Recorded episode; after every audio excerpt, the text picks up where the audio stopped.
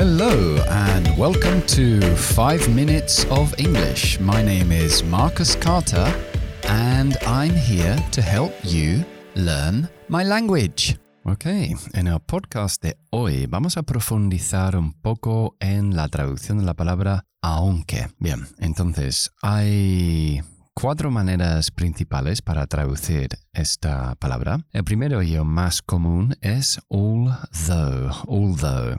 Y lo solemos utilizar a principio de una frase. Recuerden, no ponemos coma después. Esa es however. Muchas veces en los exámenes oficiales vemos un hueco que tienes que rellenar y hay una coma. Si hay una coma, pues lo normal es que va a ser however, que es esa palabra para hacer contraste, y although es para concesión. Cuando hacemos algún tipo de concesión, decir, well, although it is raining, eh, una concesión, algo malo, I'm going to the beach. Voy a la playa. Bien, yo puedo decir although. Otra forma de decirlo es even though separado, ya son dos palabras. Even though I feel terrible, I'm going to train at the gym. Ok. Y la tercera y la cuarta forma de decir aunque son más informales, sobre todo en conversación, en lugar de even though o although, utilizamos solamente la última parte, que es though, y solemos ponerlo al final de la frase. And we can say, for example, I still find English hard to understand. I can understand more than last year, though.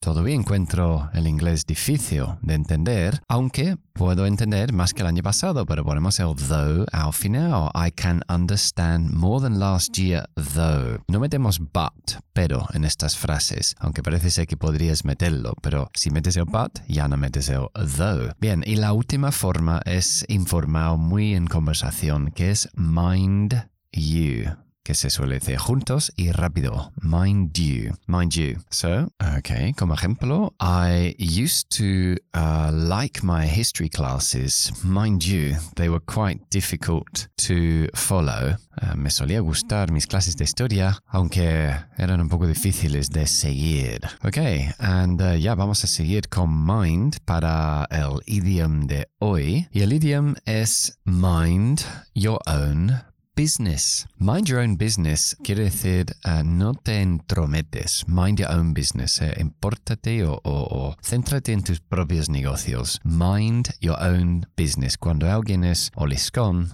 entromete en tu vida, utilizamos esta expresión. For example, hey Peter, how is your relationship with your new girlfriend? Hey, mind your own business. ¿Cómo está tu relación con tu nueva novia?